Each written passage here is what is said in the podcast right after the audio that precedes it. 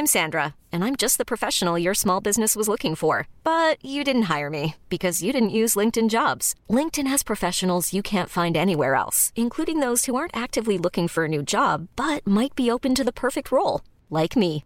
In a given month, over 70% of LinkedIn users don't visit other leading job sites. So if you're not looking on LinkedIn, you'll miss out on great candidates like Sandra. Start hiring professionals like a professional. Post your free job on linkedin.com/achieve today.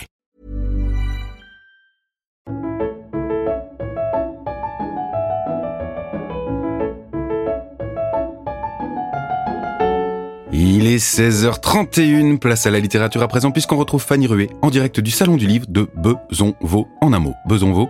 Bonjour Fanny. Bonjour Jérémy et coucou mes petits marque-pages Aujourd'hui, nouvelle semaine, nouveau livre mis à l'honneur. Cette fois, je me penche sur un bouquin de Nico Pratt et Benjamin Durand, Oasis ou la revanche des ploucs.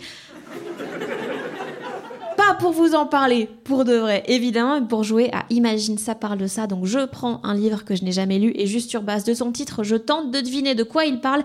Donc Imagine Oasis ou la revanche des ploucs, c'est l'histoire des fruits qui ont raté le casting de la pub Oasis.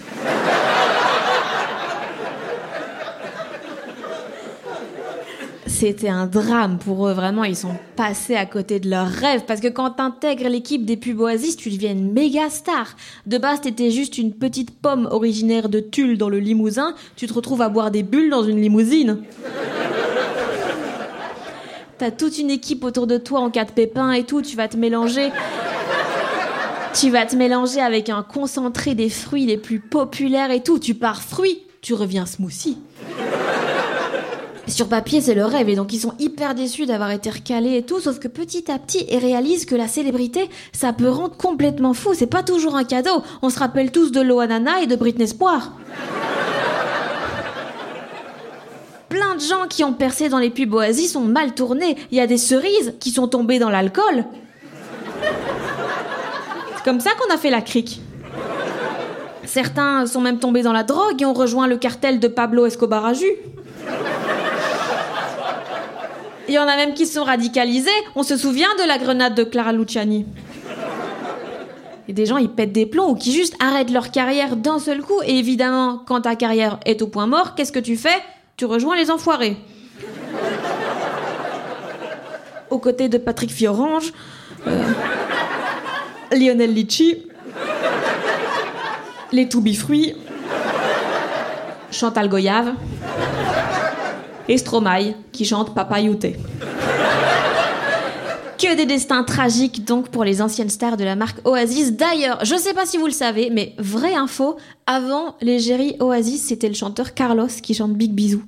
C'est lui qui chantait les pubs Oasis en fait, donc ça veut dire qu'à un moment, il y a eu cette conversation du directeur marketing d'Oasis et de Carlos qui lui a dit écoute Carlos, on va te remplacer. ok, par qui? Une fraise, Carlos.